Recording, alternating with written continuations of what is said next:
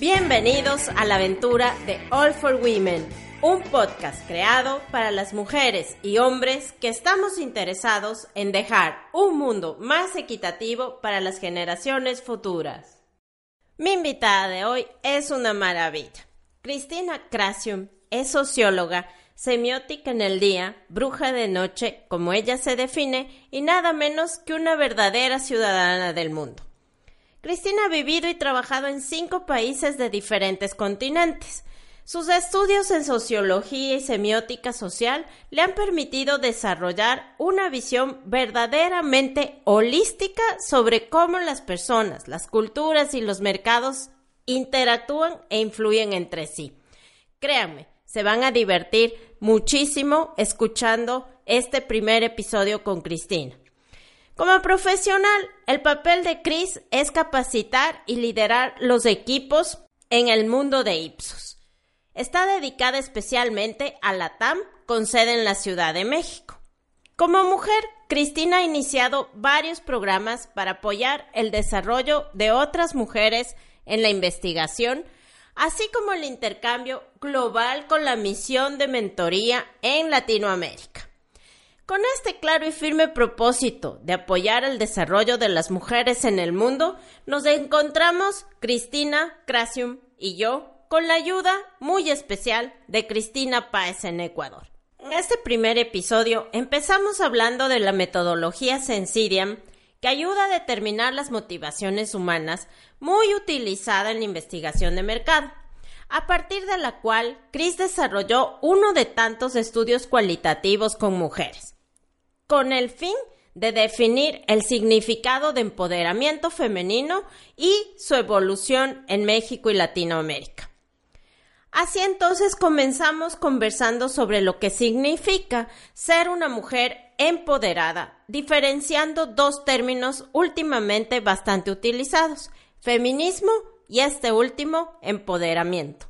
Casi, casi ni le pude dar la bienvenida a esta espectacular mujer, porque de plano nos pusimos a hablar de estos términos y a profundizar en este tema tan maravilloso que nos juntó con historias y vivencias similares por ser ciudadanas del mundo, y con propósitos enfocados en el desarrollo del empoderamiento femenino y liderazgo en esta y muchas regiones.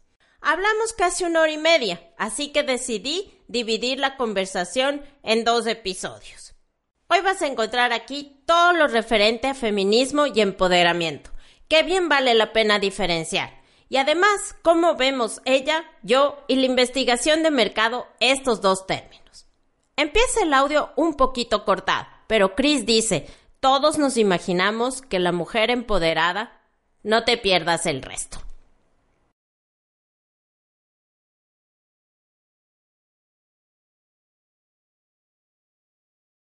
Porque todos nos imaginamos que una empoderada es la mujer luchadora, ¿no? Que eh, va ahí en contra de las reglas, va en contra de los hombres, va en contra del patriarcado y no necesariamente. Este momento eh, fue necesario en, en ese entonces en la historia, pero ya está superado por lo que llamamos la mujer empoderada de hoy. El empoderamiento de la mujer hoy significa mucho más colaborar, y mucho más, eh, mucha más independencia que lucha.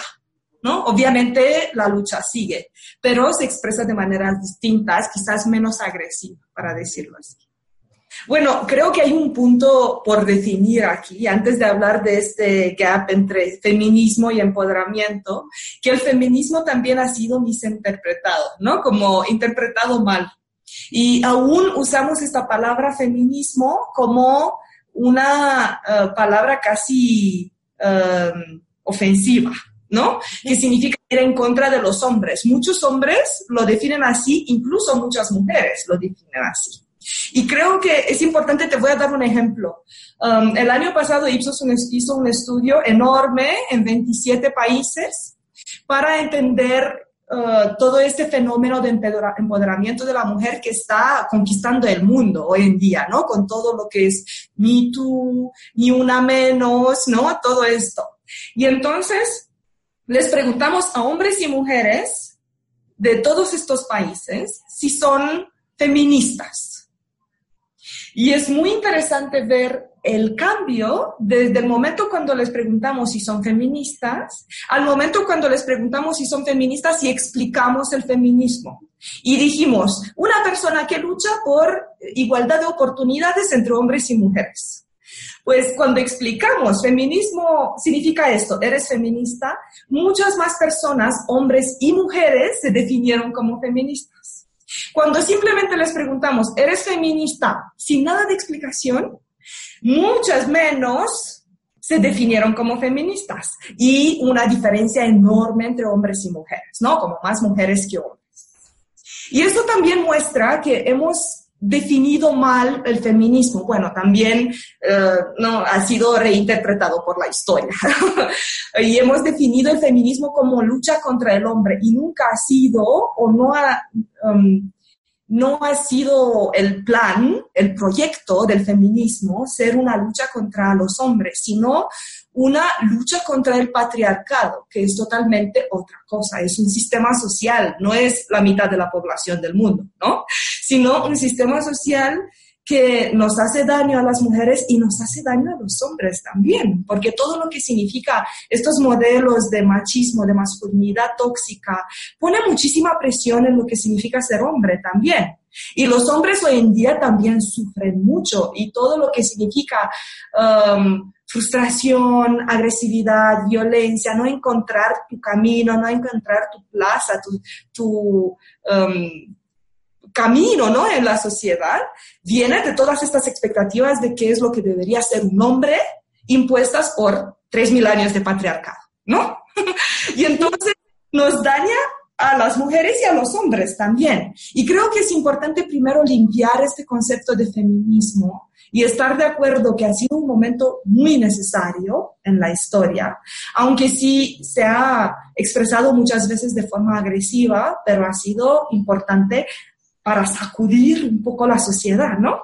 Y que lo fuimos em, interpretando mal, porque siempre ha sido igualdad de oportunidades, nunca ha sido um, luchar contra los hombres. Eso, este, este, era el punto que quería hacer. Y a partir de esto, de limpiar un poco el concepto del feminismo, estoy absolutamente de acuerdo contigo, que desde el feminismo al empoderamiento ya cambió mucho el discurso sí, seguimos luchando, pero luchamos todos por el bien de todos, ¿no? No luchamos contra el patriarcado, sino luchamos para subir eh, el nivel de todos al final.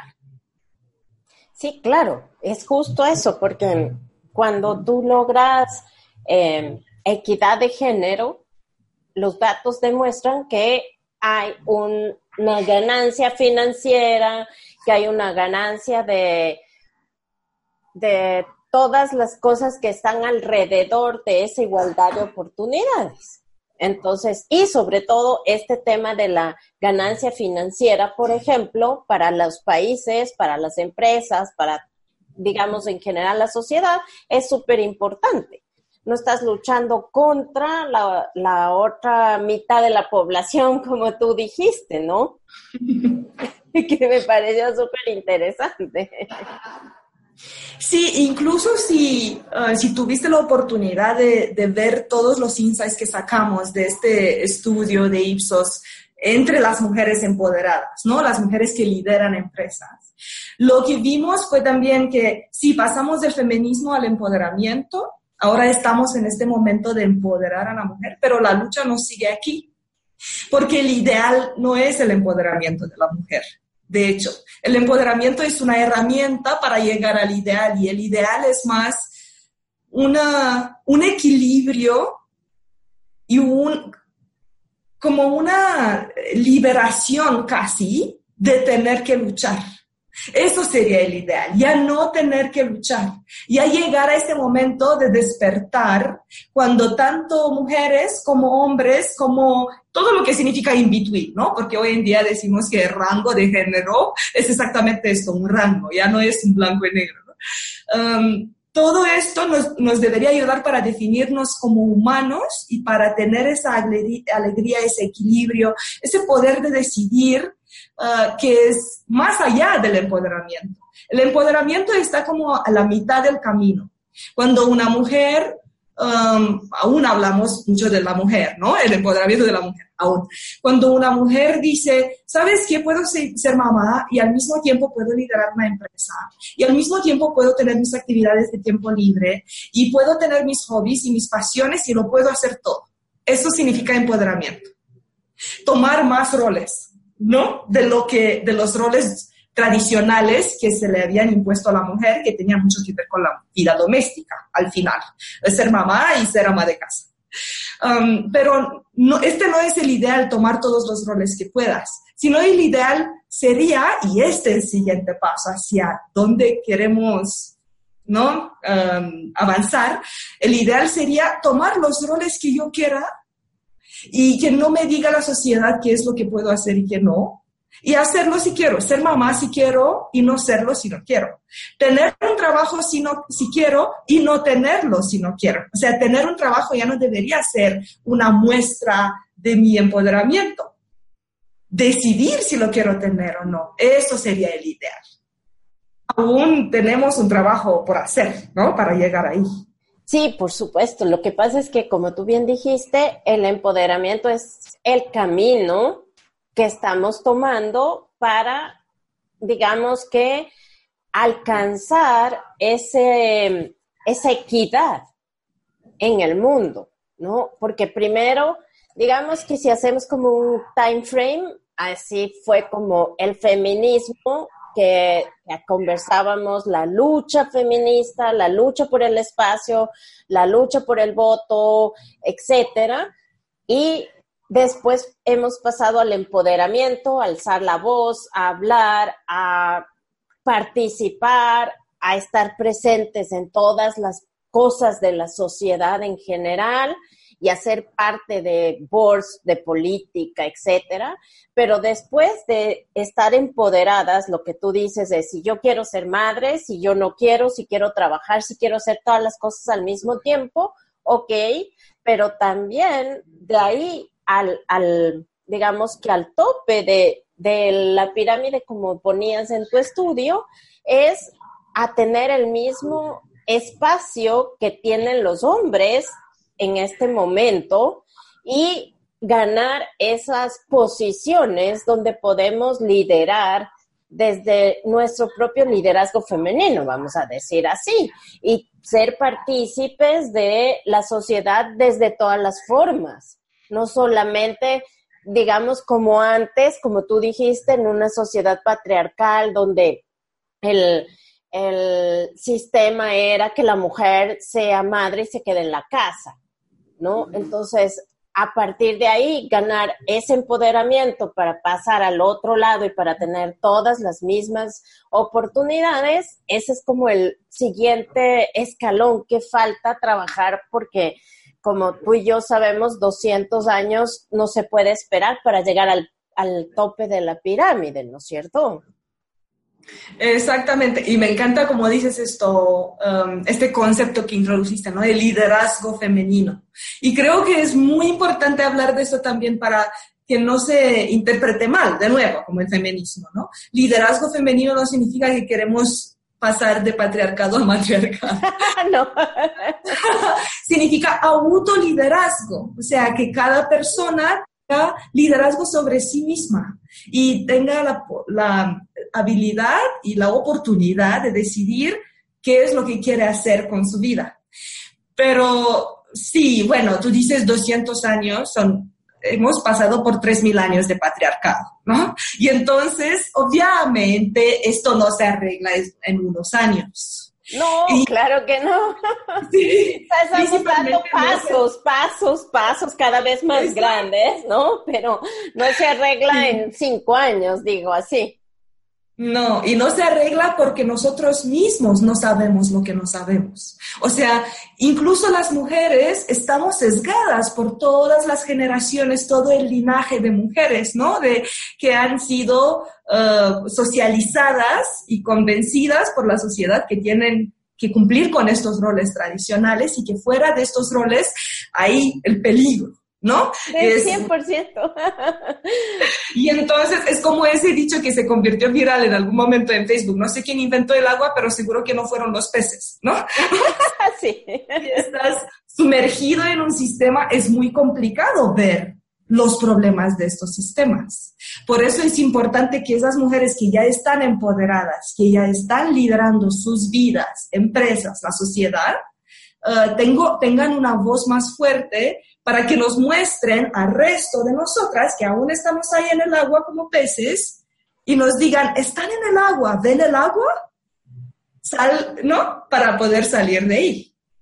Sí, hacer el salto, que es lo que, que el leap al otro lado. Exacto. Y te contaba de ese estudio que estuvimos haciendo sobre todo lo que significa empoderamiento de la mujer, entendimiento de feminismo. Les preguntamos a, hombres, a mujeres de todo, todos estos países, 27, 29, no me acuerdo, creo que 27 países. Um, ¿En cuánto tiempo creen que las mujeres van a llegar a equidad de género, a tener las mismas oportunidades? Y de manera consistente en todos los países, todos hemos dicho bueno, en nuestro lifetime, ¿no? Como desde los siguientes cinco años hasta los siguientes 30, en fin, todos eh, decimos más o menos en este rango, como yo lo voy a ver en mi vida.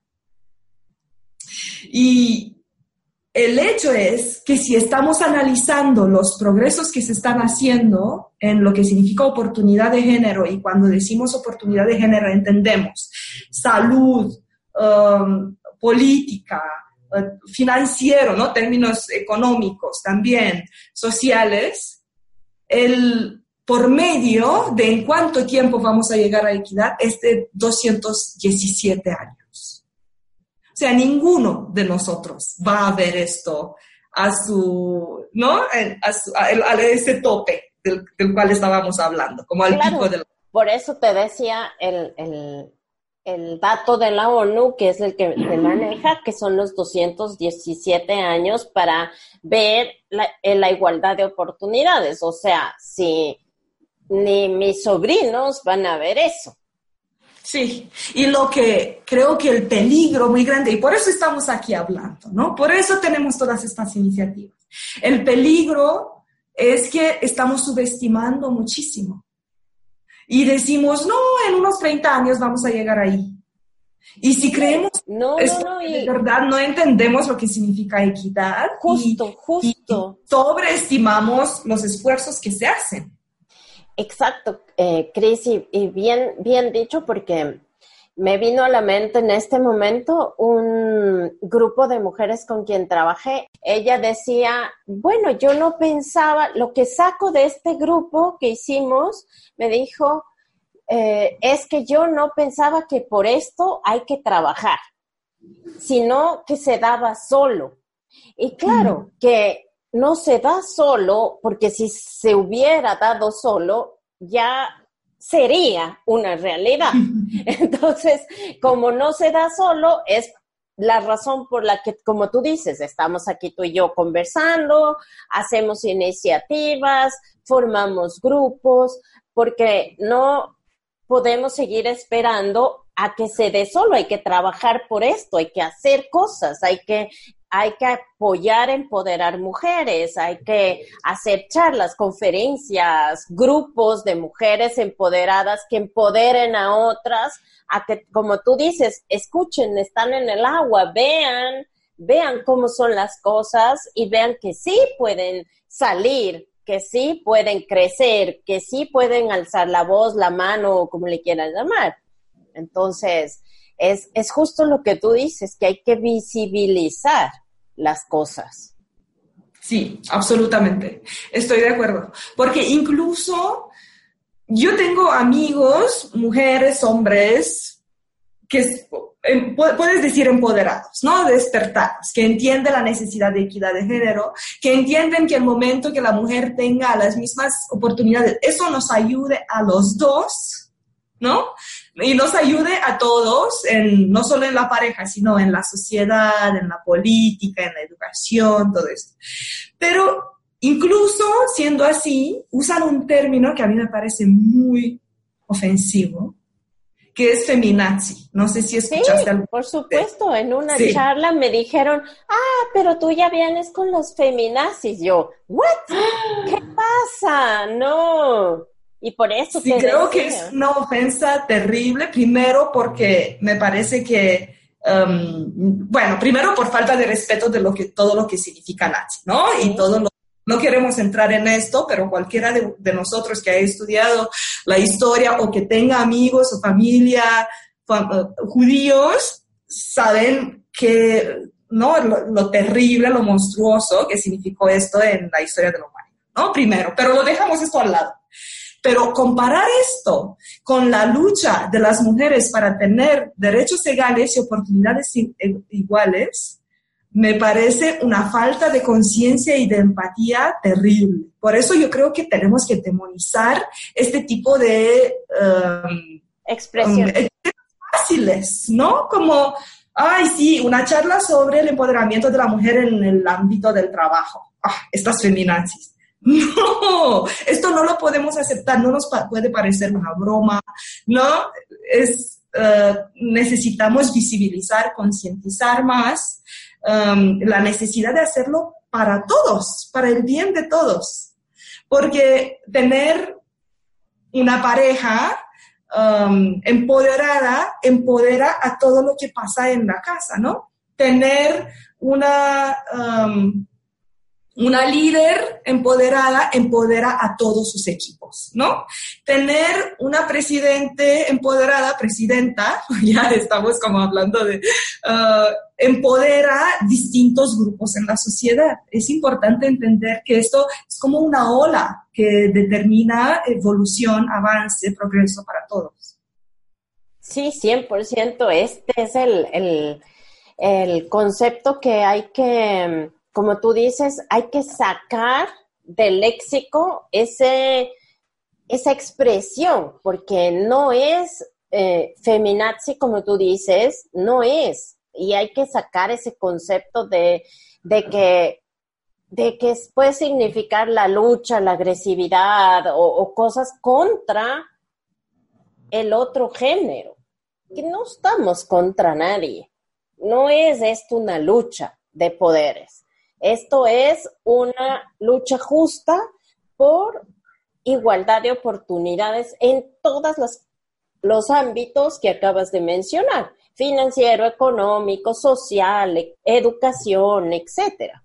Entonces, eh, es solamente eso para ganar las dos partes, no para que uno pierda y otro gane. Aquí nadie pierde, aquí todo. Exacto.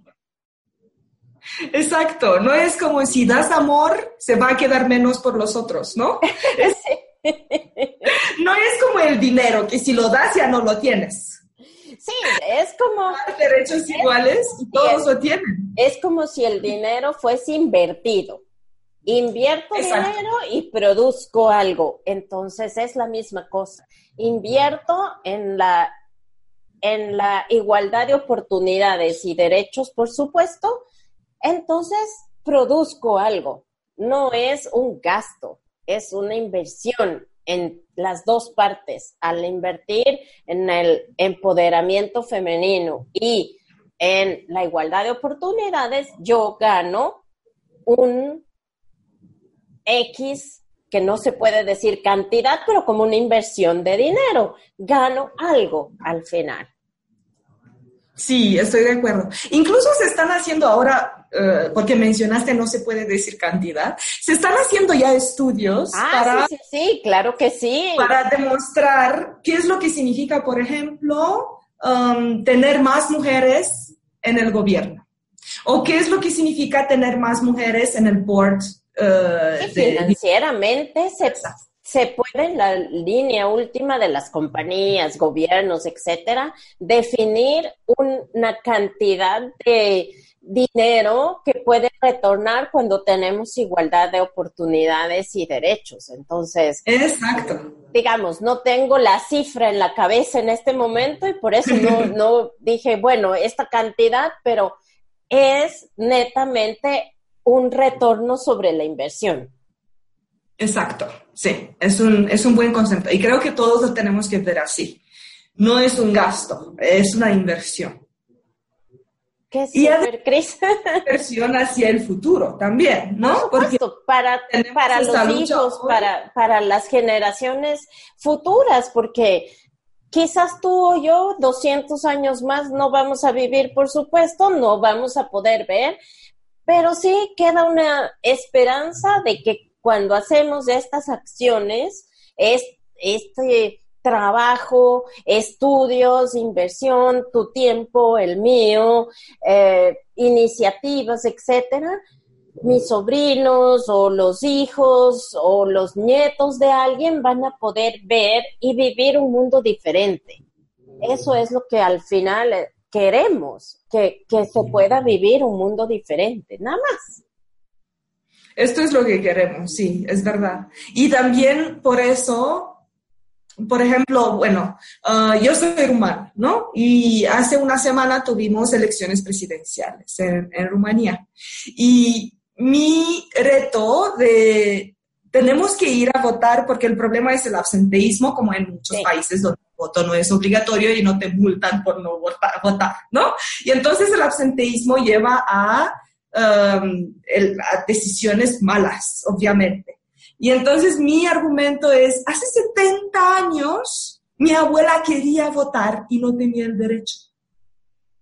Y por la lucha de mi abuela y por el respeto de, ¿no? para esa generación, yo no me voy a quedar en casa hoy. Aunque no tenga una opinión, aunque no tenga una preferencia, yo no voy a dejar que este, eh, este derecho que se ha ganado tan difícilmente y que de hecho se ha ganado muy recientemente. Estamos en pañales. Si solo tenemos 70 años de ejercicio, bueno, en Rumanía, ¿no? En cada país tiene su, tiene su año distinto, pero solo tenemos 70 años de ejercicio de la democracia, ¿no? De la elección. Y no voy a echar a perder este esfuerzo y esta lucha porque tengo otra cosa que hacer hoy. Y yo también hoy en día hago todo mi esfuerzo y eh, estoy intentando empoderar a las mujeres con las que trabajo y mentorar y todo esto, porque yo espero que de aquí a 70 años a mis hijas o a mis nietas les va a ser más fácil. Claro que sí, porque si no, como digo, van a tener que seguir luchando de la misma forma y no tener un mundo distinto con equidad y igualdad de oportunidades donde no tengan que estar pensando en cómo lucho o cómo hago por esto, sino que simplemente las cosas estén dadas. Como ya han estado dadas, como tú dijiste, tres mil años antes para los hombres, ¿cierto? es, es justo. Digo, desde mi punto de vista es justo, en todo caso. Estoy muy de acuerdo. No nos quisimos despedir sin antes, como siempre, dar unos consejos para las mujeres y para los hombres que nos escuchan. Vamos. ¿Qué consejo le darías a nuestras mujeres oyentes, Cris? Hmm. Yo creo que una de las cosas que a mí me ayudaron muchísimo y creo que cualquier mujer tiene que tener la oportunidad del derecho de vivir esto por lo menos una vez en su vida es tener su círculo Creo que es importante reconstruir esos círculos de mujeres. Sí, llevamos 3.000 años de patriarcado, sí, pero no, no nos podemos sentar y llorar y no eh, sufrir porque el sistema nos ha eh, aislado ¿no? de ese tejido social del cual estábamos hablando. Es importante, y ese sería mi consejo, buscar su círculo, buscar mujeres afines, que tienen los mismos valores, las mismas pasiones, uh, tener una vez al mes por lo menos un par de horas con un círculo de mujeres, empatizar, escuchar, aprender, um, contar cuentos, um, ¿no? Darnos consejos. Necesitamos reconstruir ese tipo de escucha femenina que las, que las mujeres necesitamos mucho, es parte de quienes somos. Y habernos quitado esto de nuestras vidas nos hace más frustradas, más solas, no podemos compartir esa culpa y por eso yo creo que el mejor consejo que puedo dar es construyan un círculo, Y sé que todas tenemos nuestros grupos de amigas, ¿no? ¿Qué tal si empezamos a expandirlo? Y de ese grupo de tres amigas que salen una vez a la semana a tomar algo y a quejarse de, su del trabajo, mundo. ah, del mundo, ¿no?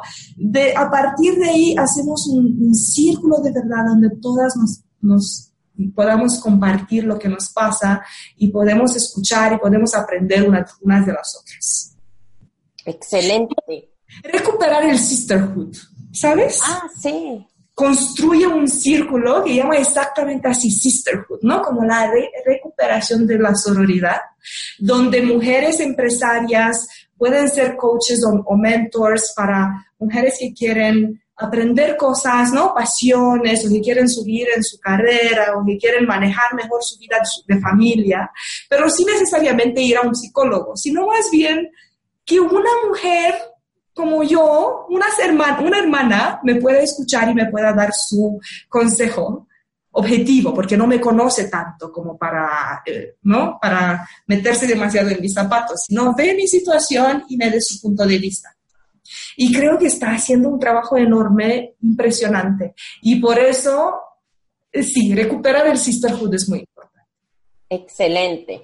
¿Y eh, ¿qué, mensaje sobre equidad de género o complemento de género, diría yo, le darías a los hombres que nos escuchan?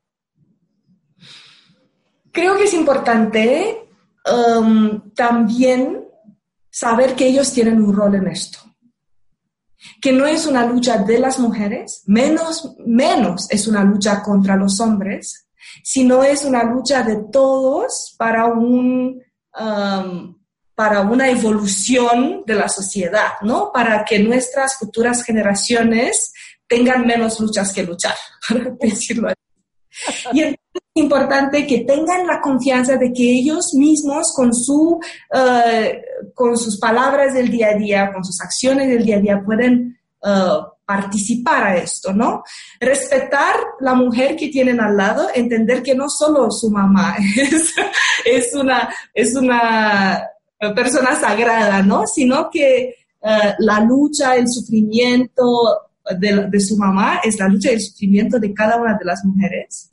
Y entonces el tema de respeto es muy importante y tener la valentía de mostrar sus emociones.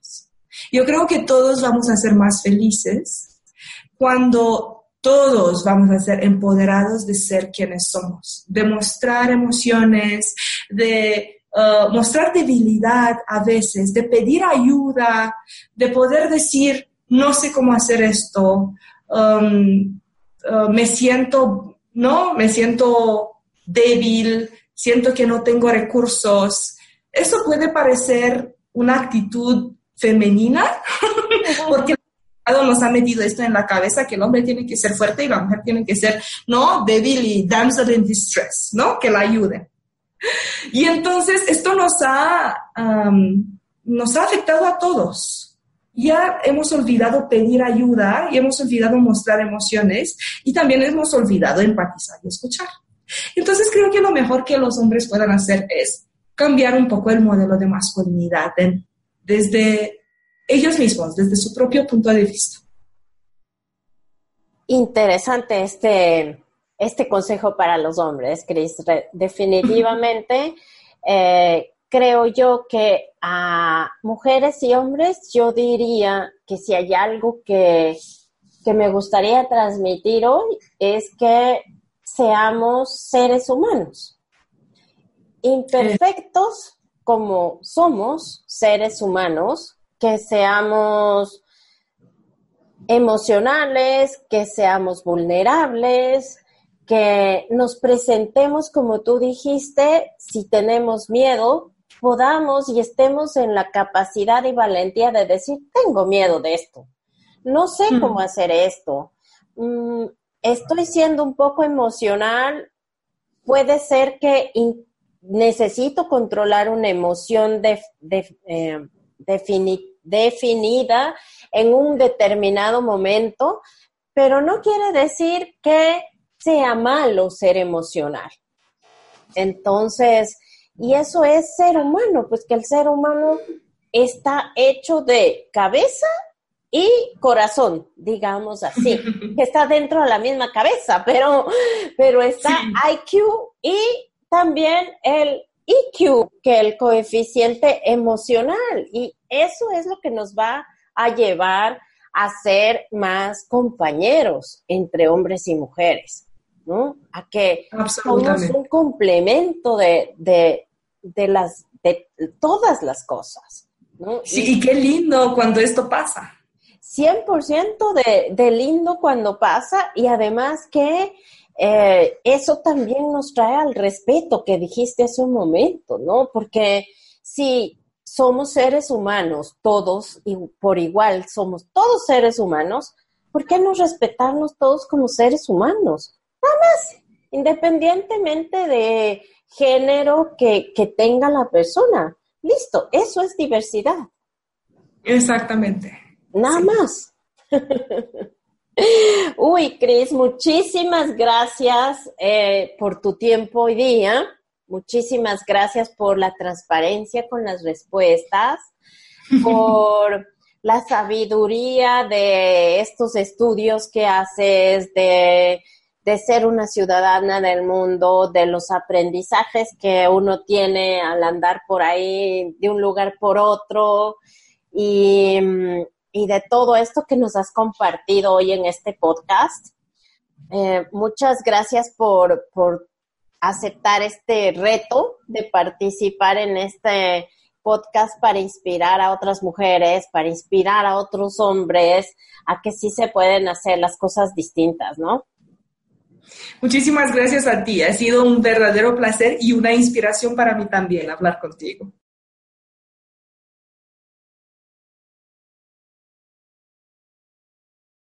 Antes de despedirnos y que te vayas, voy a leer esta parte porque es uno de los resultados que el estudio Significado de Empoderamiento Femenino y su evolución en México y Latinoamérica dieron, realizado por Ipsos a cargo de Cristina. El primer resultado, la mujer resiliente lucha por ser. Es donde entra el feminismo. Es una posición teórica que terminó generando una postura combativa y militante donde ser una mujer actual era luchar por tomar las oportunidades que le correspondían en la sociedad machista. La mujer debía tomar la situación desde sí misma para confrontar su realidad e intentar cambiarla. Era una posición de reafirmación agresiva que convocaba unidad como género frente a la sociedad. Segundo, la mujer competitiva es una parte de la lucha donde la búsqueda de la igualdad sitúa al feminismo en competencia contra el hombre y su posición privilegiada, y donde despertó el idealismo y el despertar de conciencia de lo que debía ser la mujer en la sociedad. Ahora entra el movimiento de empoderamiento de la mujer. Es un momento en que las mujeres luchamos por igualdad de oportunidades, por demostrar nuestra valía y sobresalir una posición más intelectual y enfocada. Pero la lucha no acaba aquí. El ideal de las mujeres empoderadas es llegar a un momento cuando ya no tengamos que luchar. Una actitud hacia la vida sin competencia es la mejor manera de demostrar que no necesitamos el permiso o la validación para ser, para ser simplemente mujeres. El empoderamiento actual está abriendo un camino futuro en el feminismo, su propio camino, para mostrar que la mujer no necesita demostrar nada ni compararse con nadie. El empoderamiento es una herramienta para dejar de luchar.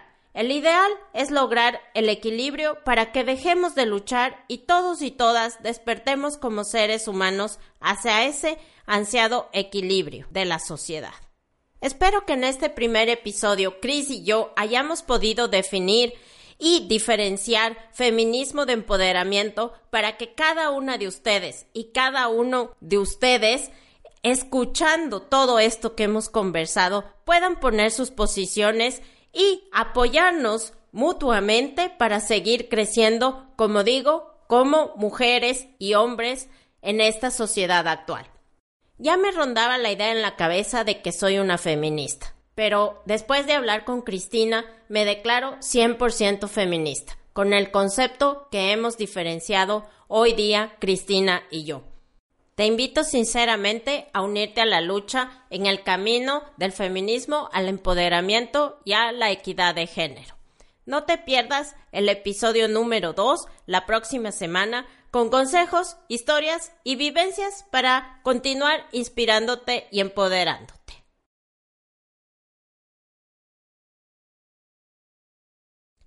Esta es una producción personal con la colaboración de Menta Digital de Juliana Maya, con la ayuda de Bernard Erazo en la edición. Compártelo con la mayoría de personas posibles para que el mensaje se difunda y vayamos poniendo granos de arena en la construcción de un mundo diferente para las generaciones futuras. Me puedes seguir en Instagram en la cuenta All for Women Podcast. Y recuerda que tienes otros recursos escritos en el blog de mi página web www.alexandrapontón.com.